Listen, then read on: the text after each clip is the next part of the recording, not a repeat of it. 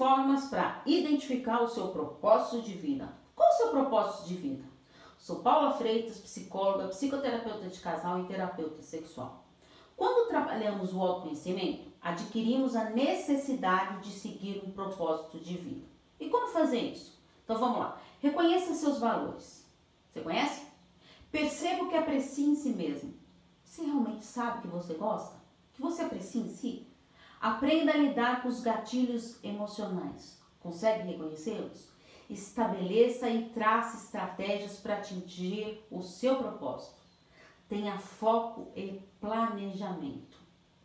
Eu sei que ter um propósito de vida pode parecer muito complicado, principalmente se você não se conhece, se você não trabalhar esse seu autoconhecimento.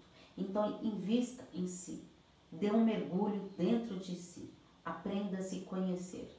E aí eu te pergunto, de 0 a 10, quanto que você acha que você realmente se conhece?